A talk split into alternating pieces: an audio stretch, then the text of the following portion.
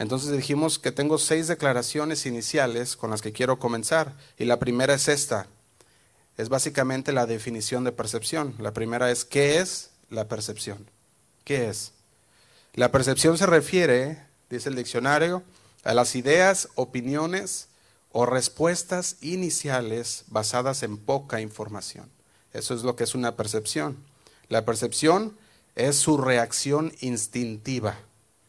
Es ese sentimiento de certeza sobre las personas. Yo creo que muchos de nosotros hemos tenido y hemos usado la percepción. De repente tú ves a una persona y la ves entrar y tú ya dices, tienes una percepción de la persona, aun cuando ni siquiera has hablado con la persona. Te has formado una percepción, un sentimiento de certeza sobre la persona. Y esa es la primera impresión que da. Generalmente lo ponemos en las personas o en alguna situación. Decimos, ah, es que ya sé cómo va a ir esta situación. Y empezamos a formar una percepción. Ahora, la percepción, dijimos, es la noción también inicial basada en poca información. Puede ser basada solamente en la persona, miramos su forma de hablar, miramos su forma de vestir, miramos una cosa que hayamos visto y ya formamos toda una idea. Y eso es lo que es la percepción, la percepción. Y número dos, la percepción se forma cuando los hechos están incompletos. La percepción se forma cuando los hechos están incompletos. No sé cuántos han notado qué rápidos somos para formar la percepción. Somos muy rápidos. En cuanto vemos ya decimos, ah, es así. Así es la persona, ¿verdad? Ni siquiera lo conoces y ya la estás formando, como decíamos la persona a lo mejor dijo algo o ni siquiera ni ha hablado y ya, pensamos algo de esa persona, ¿verdad? Apenas lo vimos entrar por la puerta y ya formamos una percepción, lo vimos caminar y ya formamos una percepción. Y yo me, y me recordaba a mí cuando estaba en, la high school, en la preparatoria, ¿verdad? Que cuando yo veía esto ah, con uno, uno, uno de mis compañeros, un día nos, hicieron pasar a nuestros padres a una junta de padres, ¿verdad? Era, era más bien como una junta, pero para todos los padres de la escuela. Y yo me acuerdo que mi papá fue, el pastor Rigoberto estuvo ahí, ¿verdad? Y, cuando él estaba ahí, uno de mis compañeros lo vio. Él era fotógrafo en, en lo que es el cuaderno ese de los años, ¿verdad? Y nos tomó una foto ahí y, y así quedó ya con el pasar del tiempo, de conocer, de conocerme a mí, de conocer a mis papás, entonces dijo, oyes, yo pensaba que tu papá era bien enojón. decía, yo lo vi, decía, no, él es bien enojón, se le ve la cara, dice. ¿verdad? Pero ya lo traté y, dice, y, no, no es, no es enojón. digo, no, nomás tiene la cara. pero, pero luego, luego formamos esa percepción y decimos la persona es así por como lo vimos o cualquier cosa y empezamos a formar esa percepción. Entonces esto pasa cuando tenemos poca información o cuando no hemos tratado con la persona, empezamos a formar esa percepción. Y sabes qué es lo más extraño o lo más interesante es que para quitar esa percepción de nuestras mentes necesitamos pruebas. Qué, qué raro, ¿no? Que para formarla primero no las necesitábamos, nomás lo vimos pero ahora para quitar esa percepción necesitamos pruebas, necesitamos ver que la persona no es así como nosotros pensábamos. Y yo veía esto y decía, ¿qué? O sea, qué raro que nosotros formemos nuestras propias ideas y después busquemos pruebas para comprobar que, que es así. Es algo muy interesante, ¿verdad? El número tres, hay personas que son mucho más precisas en su percepción. Y es interesante también. Hay personas que puede ser por el andar, ah, los años también, ¿verdad? Y pueden ya ser más precisas en la manera de percibir a la persona, en la manera de decir esta persona es así y lo puedo ver. Pero saben una cosa, todavía se equivocan. Todavía hay un, hay un margen de error en decir algo que no es la persona, solamente porque la, la percepción no es la realidad. Es solamente la manera en que percibimos las cosas. Y esto va a ser bien importante que lo entendamos porque conforme vamos yendo en el Evangelio de Juan, especialmente en el capítulo 5, vamos a ver la realidad de las cosas y la percepción que tenían las personas. Y por eso quiero que entendamos bien esto como una introducción. Entonces, hay personas que pueden tener muy precisa su percepción, pero aún así todavía se pueden equivocar. Pueden todavía decir algo que no era o, poner una palabra en la persona que no, eh, de cómo es cuando no lo es. Ahora, número cuatro, hay personas que usan los hechos para confirmar sus convicciones. Fíjate qué interesante. Hay personas que usan los hechos para confirmar sus convicciones o su percepción. O sea, ellos ya no están buscando, ah, no están buscando cómo es la persona para formar sus convicciones, sino que ya hicieron una convicción y ahora están buscando pruebas para confirmarlo. Y esto es bien interesante también, porque, porque estas personas son aquellas que su percepción de las cosas o los hechos solamente los utilizan para confirmar sus convicciones en lugar de, en lugar de para formarlas. Entonces yo pudiera estar hablando de un versículo y tú ya formaste una percepción y tú ya estás esperando una palabra para que se confirme. En lugar de decir, quiero ver lo que la palabra dice para hacer mi percepción, para, no, ah, para formar mi convicción, dices, no, quiero usarla para confirmar lo que yo ya decidí que iba a creer. Y eso, está también es, eso también es interesante. No usar los hechos para confirmar, sino usar los hechos para formar nuestra convicción. Y número cinco, también ponía que nuestra sociedad le pone más enfoque en la percepción que en la realidad. La, sociedad anda buscando qué es lo que se mira, cómo, qué es lo que ellos pueden ver. Por eso, y hoy más por las redes sociales, hay mucha, muchas personas, ¿verdad?, que quieren decir, bueno, es que yo quiero que me vean de esta manera, quiero que me vean, quiero que ellos perciban de esta manera, y, en realidad puede que no lo sean, que no sean de esa manera también. Entonces la sociedad empieza a poner más enfoque en la percepción que en la realidad. De hecho, los mismos noticieros, cuando nosotros ponemos la televisión y empezamos a ver el noticiero, muchas personas se creen todo lo que el noticiero dice. Es lo primero que hacen, se creen todo y dicen, todo, está, todo lo que está diciendo la televisión lo, lo toman como realidad.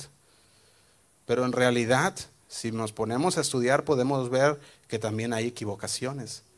Y también puede haber noticieros que estén formando una percepción de la gente que no es la realidad. Y eso es interesante también. Entonces la pregunta es raramente para las personas si lo que están viendo es verdad.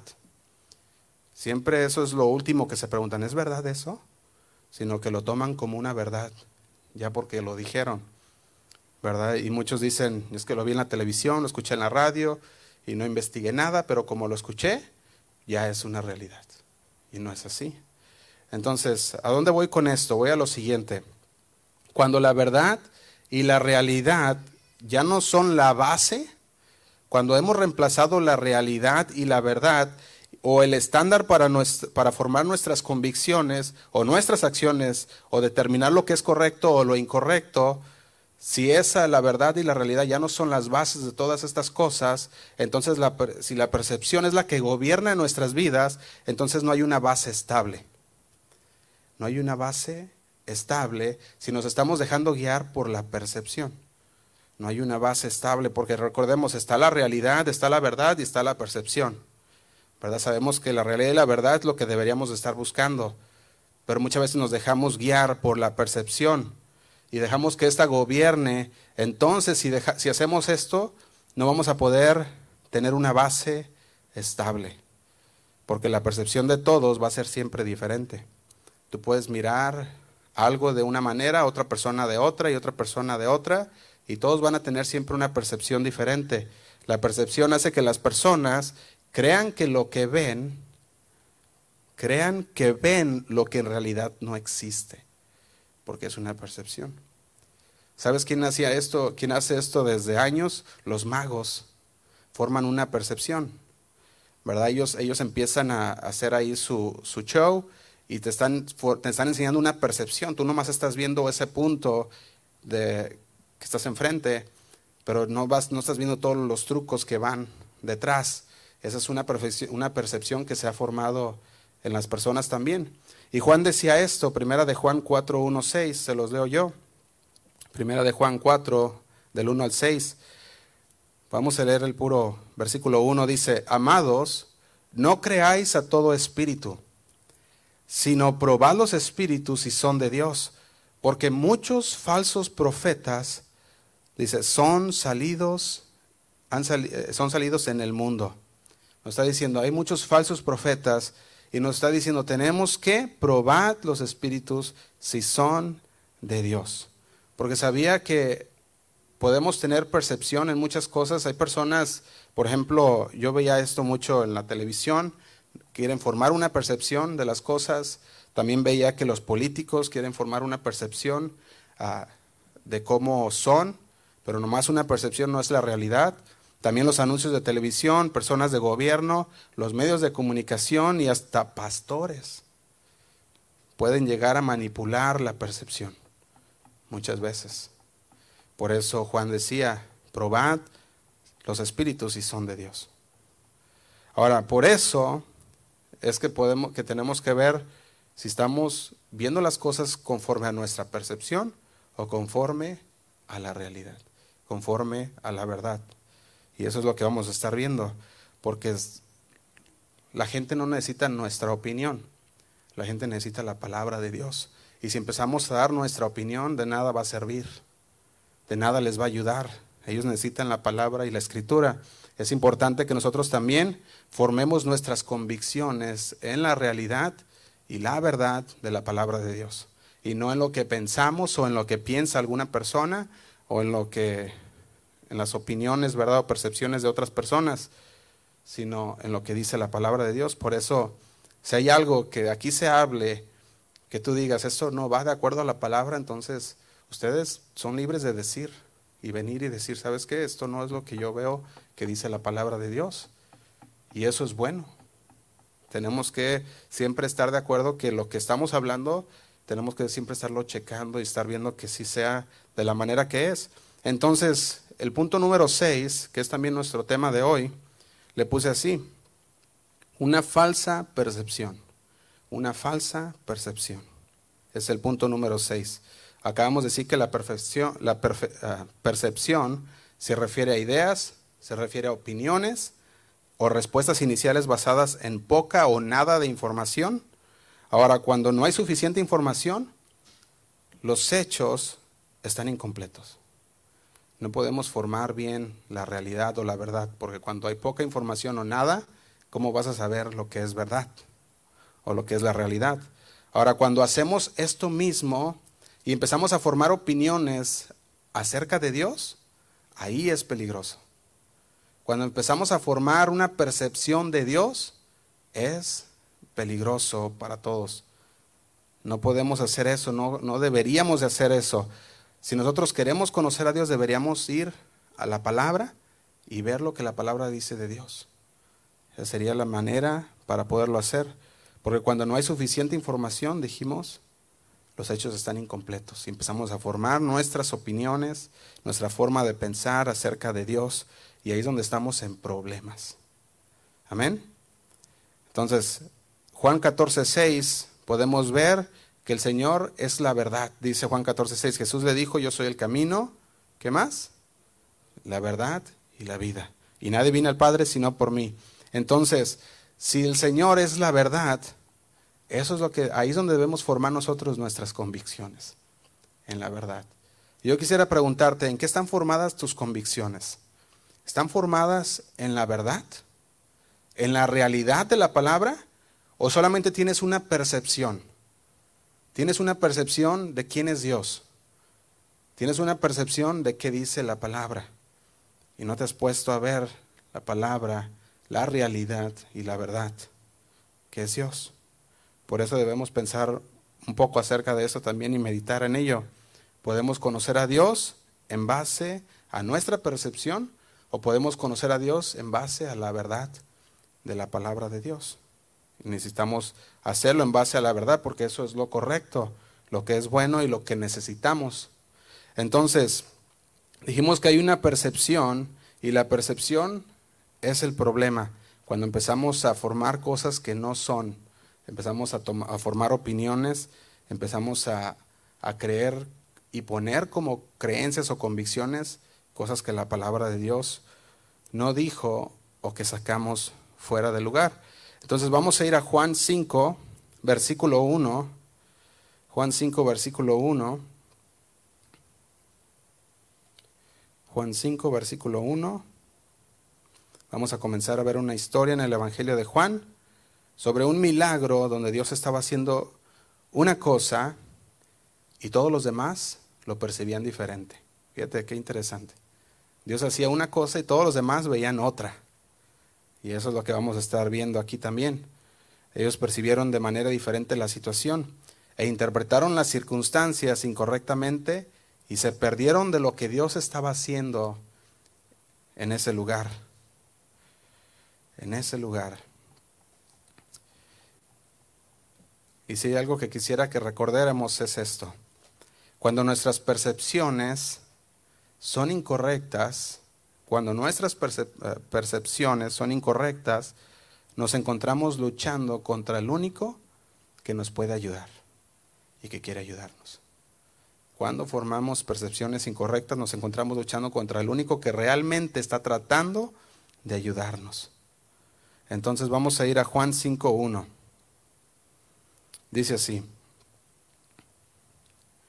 Después de estas cosas, era un día de fiesta de los judíos.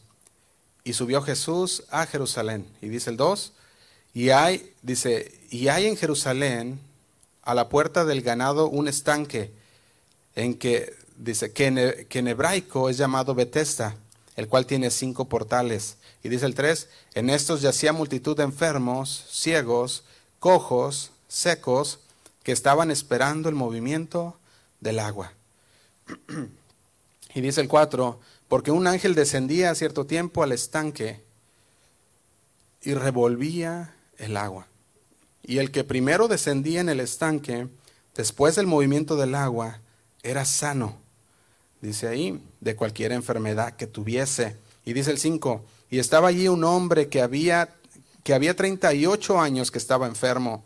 Y dice el 6, como Jesús vio a este echado y entendió que ya había mucho, que ya había mucho tiempo, le dijo, ¿quieres ser sano? Y dice el 7, el Señor respondió al enfermo, no tengo hombre que me meta en el estanque. Cuando el agua fuere revuelta, no hay nadie en que me meta. Y dice, porque entre tanto que yo vengo, otros antes de mí ya descendieron. Y luego dice el 8, le dijo Jesús, levántate, toma tu lecho y anda. Y luego aquel hombre fue sano y tomó su lecho y se fue. Y era sábado aquel día.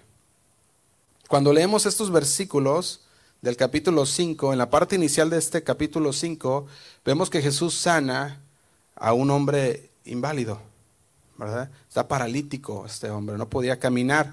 Hasta aquí todo pareciera estar bien. Hasta aquí todo pareciera normal, un milagro maravilloso de Jesús sanando al hombre paralítico y, no, no, parece haber nada de controversia al respecto, ¿verdad? Tampoco parece haber nada fuera de lo normal. Conforme vamos avanzando, nos damos cuenta que el versículo 9, en la parte final, dice, y era sábado aquel día. Y esta fue la causa que molestó a las autoridades religiosas que era sábado aquel día, porque ellos consideraban que lo estaban, que él estaba haciendo un trabajo. Tenía seis días, ellos decían, para hacer milagros. ¿Por qué en sábado? ¿Por qué eligió hacerlo en sábado? Ellos pensaban que él estaba revelándose. Fíjate la percepción de ellos. Ellos decían, Jesús se está revelando. Jesús ha rechazado lo que se, considera, lo que se consideraba la ley del sábado. Esa era la percepción. Continuamos leyendo el versículo 10. Entonces los judíos decían, a aquel que ha sido sanado, decían a aquel que ha sido sanado, sábado es, no te es lícito llevar tu, tu lecho. Y dice el 11, respondiéndoles, él, el que me sanó, él mismo me dijo, toma tu lecho y anda. Y dice el 12, le preguntaron entonces, ¿quién es el que te dijo, toma tu lecho y anda? El 13 dice, y el que había sido sanado no sabía quién era, porque Jesús se había apartado de la gente que estaba en aquel lugar. Y dice el 14, después le halló Jesús en el templo y le dijo, he aquí, has sido sanado, no peques más, porque no te vaya a venir alguna cosa peor. Y luego dice el 15, el paralítico se fue y dio aviso a los judíos que Jesús era el que le había sanado. Y dice el 16, y por esta causa los judíos perseguían a Jesús y procuraban matarle porque hacía estas cosas, ¿cuándo? En sábado, en el día de reposo. Y fue lo que Jesús dijo en el versículo 17, que provocó a ellos aún más. Fíjate, el 17 dice, y Jesús le respondió, mi Padre hasta ahora obra, y yo obro. Y dice el 18, entonces por tanto más procuraban los judíos. Aquí está hablando de los judíos, los líderes religiosos que eran fariseos. Dice, y más procuraban los judíos matarle porque no solo quebrantaba el sábado, sino que también a su padre llamaba a Dios, haciéndose igual a Dios. Fíjate, ahora aquí podemos conectar los puntos que estamos hablando. La percepción de la realidad. En realidad, Jesús no estaba quebrantando el día de reposo. Jesús no estaba quebrantando el sábado. De hecho, Él era el Señor del día de reposo. Qué interesante, ¿no? Ellos pensando que él, lo que él estaba rechazando, que Él estaba invalidando, pero Él era el Señor de ese día. Mateo 12, versículo 1. Si me acompaña en su Biblia, Mateo 12, versículo 1 dice así. En aquel tiempo iba Jesús por los sembrados, los sembradíos, en un día de reposo, y sus discípulos tuvieron hambre y comenzaron a arrancar espigas y a comer. Y dice el 2, viéndolo los fariseos, le dijeron, he aquí tus discípulos hacen lo que no es lícito hacer en el día de reposo. Y dice el 3, pero él les dijo, ¿no habéis leído lo que hizo David? Cuando él y los que con él estaban tuvieron hambre, ¿cómo entró en la casa de Dios y comió los panes de la proposición, que no les era lícito comer ni a él ni a los que con él estaban, sino solamente a los sacerdotes? Y dice el 5, ¿o no habéis leído en la ley como en el día de reposo los sacerdotes, como en el día de reposo los sacerdotes en el templo profanaban el día de reposo y son sin culpa? Y dice el 6, pues os digo que uno mayor que el templo está aquí. Os digo que uno mayor que el templo está aquí. Y si supieses qué significa misericordia quiero y no sacrificio, no condenarías a los inocentes, porque el Hijo del Hombre es Señor, ¿qué dice? Del día de reposo. Él conocía el día de reposo, él conocía este día mejor que nadie, porque Él era el Señor de ese día. En realidad Jesús era el Señor del día, no estaba, ahora sí que dice, no estaba quebrantando nada, pues Él era el dueño de ese día. Pero ellos no lo entendían, ellos tenían una percepción y nadie los iba a sacar de esa percepción. Se habían puesto convicciones formadas en su percepción. En realidad Jesús no se hacía igual a Dios como ellos decían. Él tenía una relación especial con Dios el Padre que ellos no entendían. En realidad Jesús no se hacía igual a Dios, sino que es igual a Dios. No se hacía, es igual a Dios. El Padre, ¿por qué? Porque Él también es Dios. Juan 1.1 dice, en el principio era el verbo, y el verbo era con Dios, y el verbo era Dios. Y en el versículo 14 de Juan 1 dice, y aquel verbo fue hecho carne y habitó entre nosotros. Ellos decían, se hace igual a Dios, pero no entendían que Él era Dios. ¿Qué percepción habían puesto estos hombres, no? Ellos tenían una percepción sobre Jesús y habían, la habían puesto sobre la realidad, que Él era Dios. Así que todo lo que el Señor dijo era verdad. Todo era real. Pero como no encajaba con su percepción, de quién era Jesús, hicieron un juicio rápido, estos judíos, sobre quién era Jesús. Formaron su opinión sin, que, sin tener todos los hechos. Pensaron que las palabras de Jesús eran una blasfemia. Fíjate hasta, dónde, hasta qué punto llegó. Dijeron, está blasfemando, tiene que morir. Después de un solo comentario, fíjate, un solo comentario que él dijo en el versículo 17. Después de ese solo comentario buscaban matarle. Su percepción había hervido tanto que trataban de matarlo. ¿Se imagina? ¿Puede imaginarse lo fuerte de la percepción que ellos tenían? Basado en la declaración que hizo y en los próximos dos capítulos también podemos ver que las cosas se van intensificando aún más.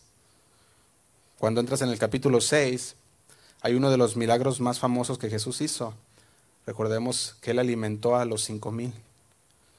Hay una esa alimentación y en la base que lo que encontramos en el capítulo 6 fue Jesús quien inmediatamente fue festejado al hacer este milagro. ¿Recuerdan cómo le decían? Lo querían hacer rey porque había alimentado a todos esos hombres, decía ahí cinco mil sin contar mujeres y niños. ¿Te imaginas? Ellos decían, lo vamos a... Eh, él fue festejado porque ellos podían tocar, podían probar, pudieron ver el milagro. Y era festejado. Pudieron ver el milagro y eso encajaba con su, con su percepción. Pero en el mismo capítulo, exacto, en ese mismo capítulo, también el capítulo 6, si tú vas al versículo 66, dice así, podemos ver cuando, cuando el Señor empieza a enseñar y enseñanza de duras palabras, ¿qué fue lo que pasó? Dice el versículo 66 de Juan 6. Dice, desde entonces muchos de sus discípulos volvieron atrás y ya no andaban con él. Mientras el Señor hacía un milagro, todo estaba bien, encajaba con la percepción. Pero una vez que el Señor empezó a hablar la verdad, entonces ya no encajó con la percepción que ellos tenían. ¿Y qué dice el versículo 66? Entonces muchos de sus, de sus discípulos volvieron atrás y ya no andaban con él.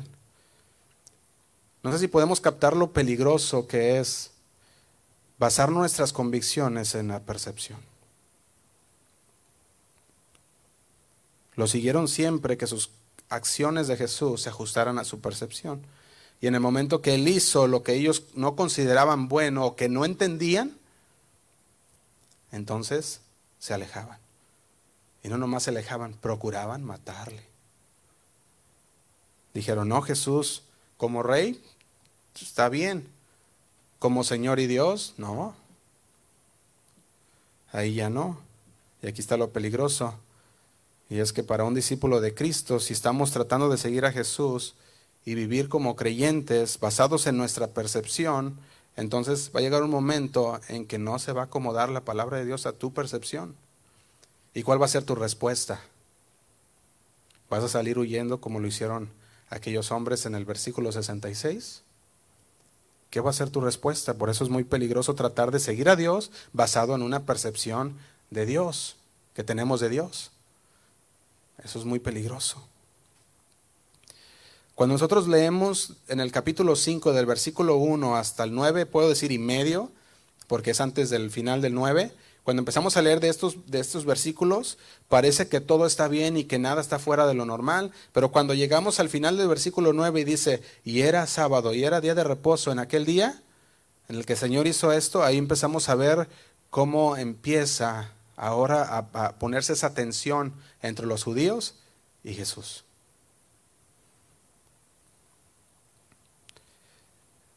Y yo quería que notáramos algo.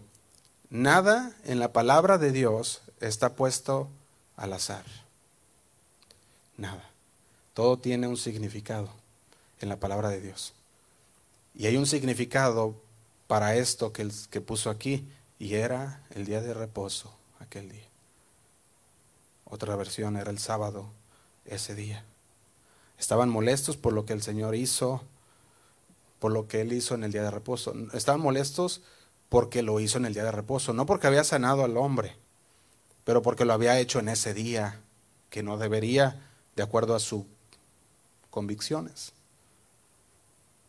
Ahora el 16 dice así, y esta es la causa, y por esta causa los judíos perseguían a Jesús y procuraban matarle porque hacía estas cosas en el día de reposo. Ahora cuando llegamos al verso 9, vamos a explicar más adelante acerca de qué se trataba con el día de reposo, el día sábado. Ahorita solo estamos dando una pequeña introducción, pero más adelante vamos a estar ah, dentro de la serie que estamos tocando, vamos a hablar acerca de este día también. Entonces ahorita nomás estamos dando una pequeña introducción a lo que a cómo es la percepción contra la realidad que nos está enseñando Jesús. Ahora, yo quiero que veamos los comentarios después de Jesús sobre la relación con Dios, el Padre, porque todavía estaba trabajando, dice ahí. Dice, el sábado mi Padre también trabaja. Él, él estaba diciendo, en el día de reposo, yo soy el dueño del día de reposo. Y va a ser, va a ser algo bien interesante en el versículo 18 también, cuando vemos que lo consideraban una blasfemia en el versículo 18. Y a medida que vamos avanzando en la historia, vamos a ver que cada día, cada versículo se empieza a formar una brecha más y más y más grande. Es lo que va a pasar. Cada vez se amplía esta percepción de los judíos contra la realidad. Y aquí está nuestra verdad de hoy. Una falsa percepción, una falsa percepción interfiere con nuestra habilidad de ver a Dios. Una falsa percepción interfiere con nuestra habilidad de ver a Dios, de verlo con claridad y nuestra habilidad de confiar en Dios también. Porque si empezamos a, formar una falsa percepción, no podemos ver claro quién es Dios y mucho menos podemos confiar en Él. En el versículo 1, Juan 5.1, dice así, después de estas cosas, ¿Qué cosas estaba hablando? Sabemos que ya empieza, estaba hablando, estábamos hablando de los samaritanos anteriormente, después vimos que Jesús salió hasta Galilea, en Galilea se encontró eh, con este hombre que necesitaba ese milagro de su hijo, que había bajado desde Capernaum a Galilea, y ahora, dice, después de todas estas cosas, había una fiesta de los judíos. Fíjate qué interesante, había una fiesta, en otros, en otros dice, ahí había un banquete de los judíos, y subió Jesús, a Jerusalén. Fíjate, indica que este, ah, esta historia o este incidente tuvo lugar en un momento no especificado después de que el ministerio de Cristo en Galilea había terminado. Podemos ver en el mismo verso 1, encontramos la frase una fiesta de los judíos. Y cuando empezaba a estudiar este versículo 1, decía, ¿cuál fiesta? Y muchos, muchos, ah, se dice eruditos, Muchos eruditos de la palabra de Dios, muchas personas que estudian la palabra de Dios, esto los vuelve locos porque decían, ¿por qué no dice cuál fiesta? En los versículos anteriores decía qué tipo de fiesta había. En este versículo no dice, este nomás dice, en el versículo 1, si lo puedes leer, dice, después de estas cosas había una fiesta de los judíos y subió a Jerusalén.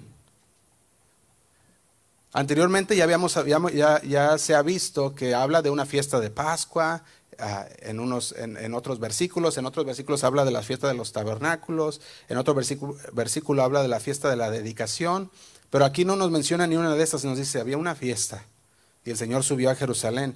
Y yo veía algo, ¿sabes por qué nos dice eso? Porque la fiesta no importa aquí. la fiesta, ¿qué tipo de fiesta? No tiene nada que ver con lo que el Señor hizo el milagro, sino que más bien nos está, dando, nos está enseñando a nosotros el motivo por la, que, por la que Jesús estaba ahí. Estaba ahí porque había una fiesta y él tenía que subir con ellos a Jerusalén. Entonces, no nos dice, estas son parte de las anomalías que la palabra de Dios habla de vez en cuando, que en las que vuelve locos a muchos porque no pueden descifrar qué era lo que, cuál era la fiesta, pero eso quiere decir que no importaba. Lo que importaba era que Jesús había estado en Jerusalén, ese era el motivo, y ahora iba, estaba a punto de sanar a un paralítico.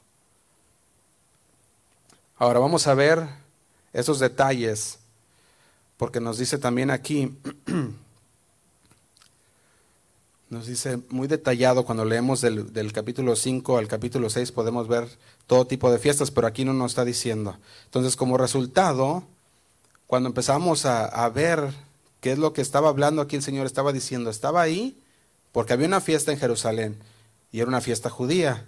Solo estaba configurando el contexto del por qué Jesús estaba en Jerusalén. Entonces en el versículo 2 dice, y ahí, y hay en Jerusalén, cerca de la puerta de las ovejas, un estanque llamado en hebreo Bethesda, el cual tiene cinco pórticos.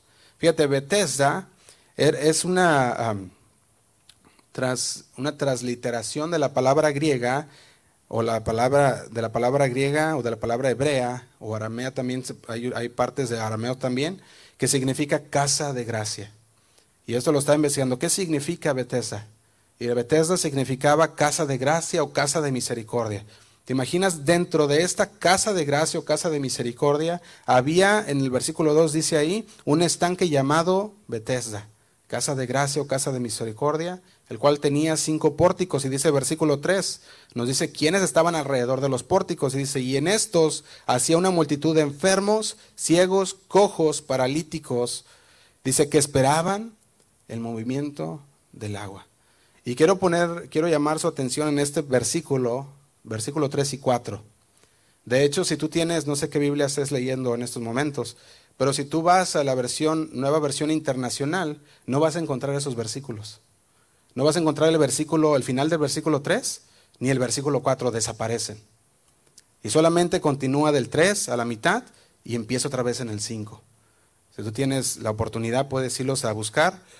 Y te voy a decir por qué. Empecé a investigar por qué quitaron los versículos de estos, uh, este pedazo de versículo que dice que esperaban el movimiento del agua y el versículo 4 en su totalidad fue quitado de esta Biblia nueva versión internacional.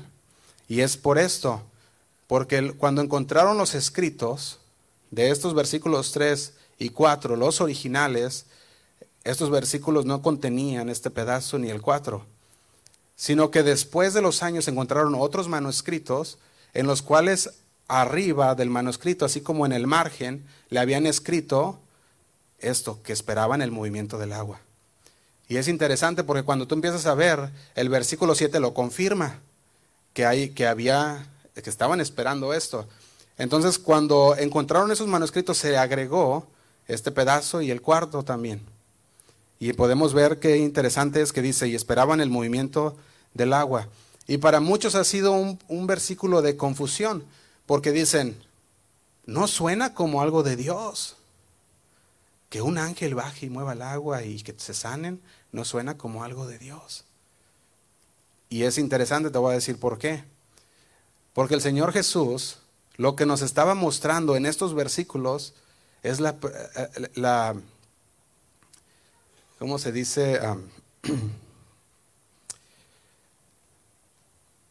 cuando confían en cosas que no, que no son verdaderas, la superstición. El Señor estaba enseñando la superstición que había entre todos los que estaban ahí para entrar esa agua.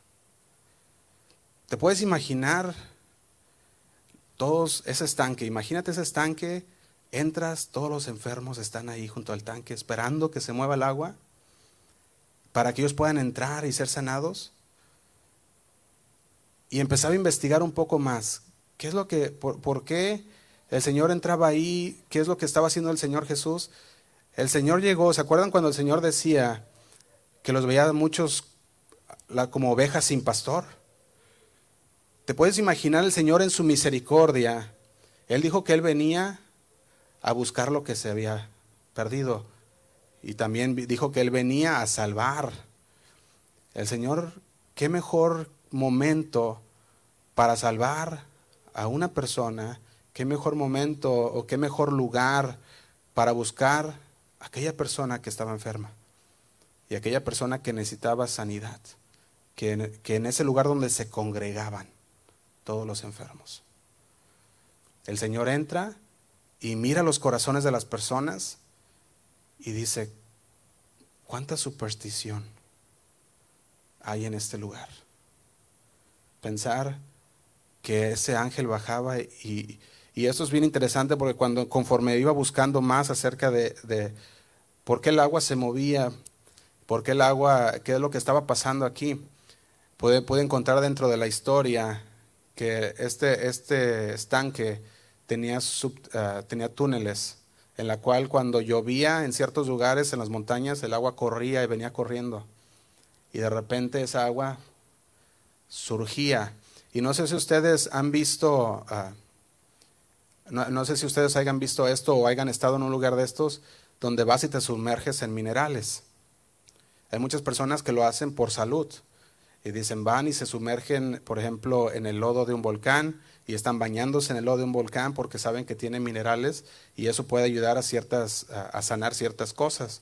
Entonces, somos muy rápidos para formar una percepción cuando una persona es sanada.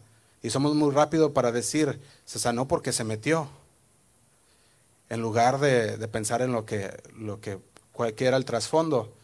Y el Señor podemos ver que entra a este lugar y ve la superstición de estos hombres, lo mira con tristeza y voltea y ve a todos.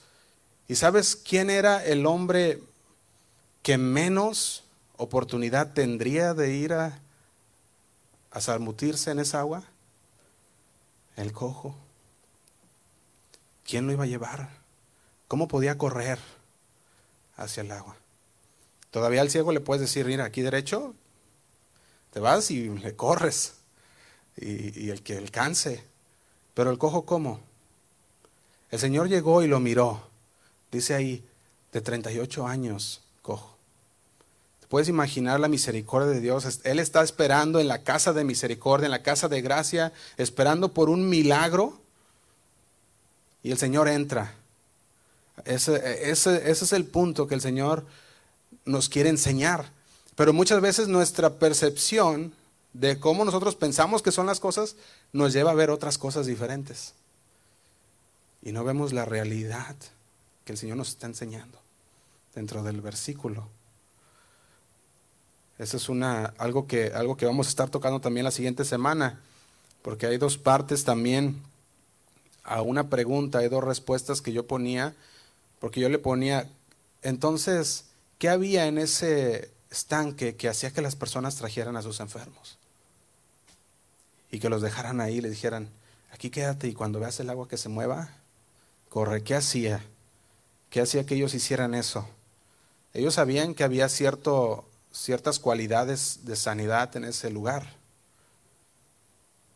pero ponían una percepción diferente a las cosas. Y este hombre estaba ahí esperando un momento, por 38 años esperando el momento para meterse al agua. Cuando la gente comienza a notar que el agua se movía, te puedes imaginar todas las personas corriendo, aventándose, tratando de ser los primeros que lleguen a ese agua, esa agua y a ese lugar. El cojo no tenía ninguna chance de poder entrar antes que todos los demás. Pero se dice también que por cada percepción que por cada, cada percepción, ¿verdad? O cada, cada perdón, cada superstición tiene cierta verdad. Entonces, si alguien había sido sanado por eso, de repente empiezan a formar toda una, una superstición. No todas las supersticiones tienen cierta verdad, pero la mayoría sí tienen cierto, cierta verdad. Ahora, cuando yo leía a los eruditos bíblicos, argumentaban que el estanque, de, el estanque de Bethesda es posible que fuera un centro de curación dedicado, a los, dedicado al dios Esclepeo, Asclepeo, perdón, Asclepio, Asclepio, ¿verdad? Si nosotros uh, lo buscamos, podemos ver que es ese dios que lo, que lo ponen junto con su bastón, que tiene una serpiente enrollada, el dios de la medicina, ¿verdad? Que, los, los, hebreos le llamaban de una forma, los griegos le llamaban Asclepio, y podía haber sido uno de estos centros de curación. Pero todo eso era parte de la superstición. Ahora, veamos esto de esta manera. ¿Qué tenía que hacer, qué, tenía que ver Jesús con un lugar así? ¿Por qué Jesús estaba, había entrado a un lugar así que ni los judíos iban? Porque era un lugar de prácticas paganas. Y un judío que, que, quería cuidar su, su testimonio no iba a entrar. Pero también sabemos que Jesús en, unos capítulos anteriores, ¿qué hizo cuando fue a Samaria? Los judíos sacaban la vuelta a Samaria. Decían, si, nos, si agarramos algo de los samaritanos, nos ensuciamos. Pero aún Jesús dijo, es el plan y el propósito de Dios que yo vaya a Samaria. ¿Para qué? Para rescatar, para salvar a aquellas personas que buscaban y necesitaban salvación. Ahora, lo mismo aplica también en este versículo. ¿Qué estaba haciendo Jesús en un lugar pagano como este? Jesús iba en rescate de aquella persona. Y por él muchos iban a creer. Porque te imaginas, 38 años, ¿quién no conocía a este paralítico? ¿Quién no lo había visto ahí echado junto, al, junto al agua, buscando, esperando, yo creo, junto a uno de los pórticos, esperando que el agua se moviera? 38 años yo creo que todos lo conocían. Yo creo que todos ya habían visto a este paralítico y de alguna manera a lo mejor ah, ya era familiar y de repente verlo caminar. De repente verlo que entra por las puertas del templo. Podemos ver el, la realidad de lo que Dios estaba haciendo aquí. Fíjate, los judíos nunca se pararían en un lugar así porque para ellos decían, me voy a ensuciar, voy a, voy a ensuciar mi testimonio. Pero Jesús dijo, yo voy a ir y rescatar aquella persona que tenía la más mínima, decir, ah, chance de, poder ser sano. Porque ¿quién lo iba a llevar al agua? Marcos 2.17 dice, sí, al oír esto Jesús le dijo, los sanos no tienen, no tienen necesidad de un médico, sino los enfermos. No he venido a llamar a justos, sino a pecadores. Jesús entra a un centro asclepio. Entra a ese lugar porque su misión era rescatar, era sanar, rescatar a los pecadores, sanar a los enfermos. Entonces, si estaba buscando a un grupo de pecadores enfermos, no hay mejor lugar que este lugar donde estaban todos reunidos. Versículo 6. Vamos terminando, hermanos. Versículo 6. Le pregunta el Señor a este paralítico, ¿quieres ser sano? Y nosotros podemos decir, qué pregunta tan obvia. 38 años, Señor, paralítico y le preguntas, ¿quieres ser sano? Dice el versículo 7, Señor, le respondió el enfermo, no tengo quien me meta en el estanque. Cuando se agita el agua, no hay nadie, Señor, quien me lleve, quien me lleve adentro. Y entre tanto que yo voy, otro desciende antes que yo. Su percepción de la situación, su percepción de dónde iba a ser su curación, de dónde iba a ser su milagro, era estaba llevándolo a no poder ver claro que Dios mismo estaba enfrente de él. Estaba parado enfrente de él, ofreciéndole sanidad. Él decía, no va a funcionar, no hay nadie que me meta. Claro que quiero ser sano, pero no hay nadie que me arrime al agua. Nuestra percepción distorsionarán nuestra visión de Dios y de las circunstancias que nos rodean. Cuando tú piensas ver esa circunstancia por la que estás pasando con tus ojos, va a distorsionar todo el plan de Dios, todo lo que el Señor quiere enseñarte. Cuando empezamos a poner nuestra percepción a todas aquellas cosas por las que estamos pasando. Dios estaba enfrente y él no lo podía ver. Ahora, si vemos la palabra Bethesda, recordemos que significaba casa de gracia, significaba casa de misericordia. Y según la superstición, cuando las aguas se agitaban, el primero que se metía sanaría. Este hombre no tenía ni una mínima oportunidad de hacerlo. Pero Jesús estaba ahí para hacer lo que él no podía hacer. Y no era meterlo al agua, era sanarlo. Cuando las aguas se agitaban, él decía, no me puedo meter. Y Jesús le decía, ¿quieres ser sano?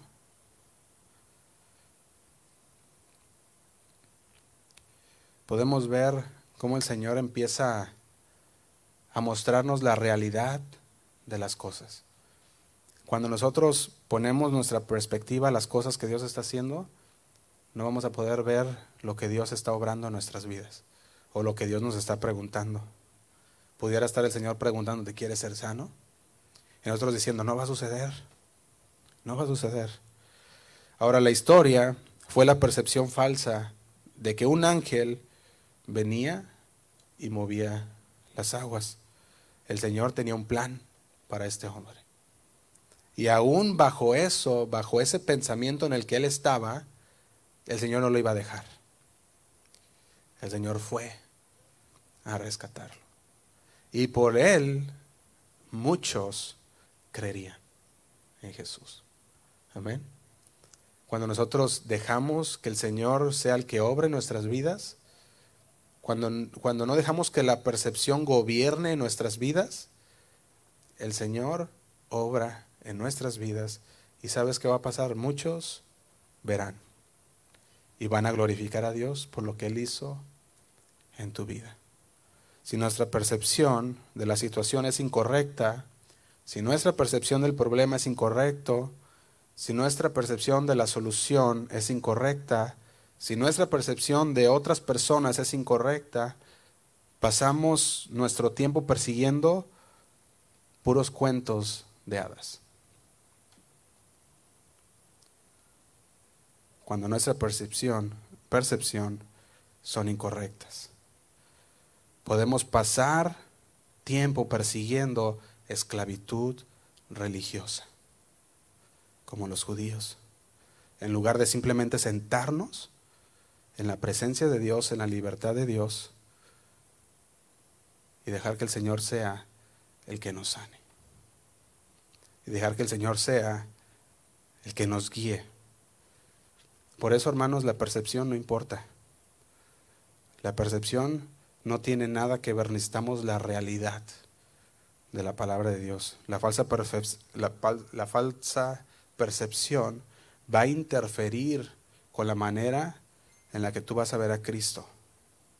Va a interferir y va a impedir nuestra capacidad de verle claramente a Dios. Tenemos que cuidarnos de esa percepción. Amén. Vamos a dejarle aquí, hermanos, para poder continuar el, jueves que viene. Y vamos a, a irnos con esto en mente, pensando en lo que el Señor quiere hablarnos, lo que el Señor está hablándonos por medio de su palabra y que nos enfoquemos en la realidad de la palabra de Dios y no en nuestras percepciones, que pongamos nuestras convicciones en los hechos de la palabra de Dios, sino en lo que pensamos que dice la palabra de Dios, para que entonces podamos ser personas completas. Amén. Vamos a, vamos a orar. Señor, te damos gracias una vez más por tu palabra, Señor. Gracias porque tú sigues hablando, Señor, en nuestro corazón, sigues transformando nuestras vidas, Señor. Sigues diciéndonos, Señor, que tenemos que conocer la verdad, la realidad de tu palabra, Señor. Tenemos que dejar de ver las cosas como nosotros pensamos, Señor, y empezarlas a ver como tú quieres mostrárnoslas, Señor.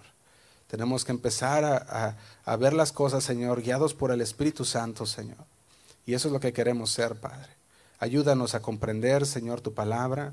Ayúdanos a entenderla, Señor, porque solamente tú, Señor, nos puedes ayudar, puedes mover este corazón, Señor, puedes, puedes cambiar ese corazón duro, Señor, por un corazón que te ame, Señor, por un corazón que ame tu palabra, Señor. Nos ponemos en tus manos y pongo a mis hermanos, Señor, en tus manos. Te pido por cada uno de ellos, Señor, también por los que están en casa enfermos, Señor. Sabemos que hay muchos hermanos, Señor, que, que están en casa enfermos, Señor, por este virus, otros que están enfermos por otras, otras razones, Señor, pero sabemos que tú eres poderoso para obrar en sus vidas, Señor. Y sabemos que todo tiene un plan y todo tiene un propósito para sus vidas, para aquellos que te aman, Señor. Y te pedimos que tú reveles tu plan, que tú reveles, Señor, lo que estás haciendo en cada uno de ellos, Padre. Que ellos puedan crecer, Señor, y dar un paso más de fe que ellos puedan crecer, Señor, en esa confianza que tenemos en ti, Señor. Te damos gracias y nos ponemos en tus manos. Ayúdanos, Señor. Te lo pedimos en el nombre de Cristo Jesús. Amén. Y amén. Amén. Vamos a cantar este canto. Después quedamos despedidos, hermanos. Dios les bendiga.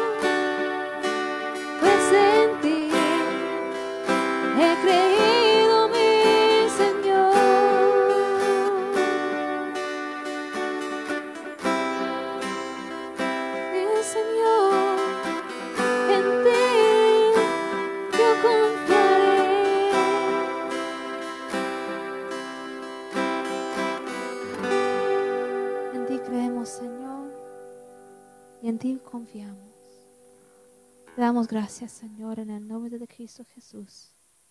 Amén. Dios les bendiga, hermanos.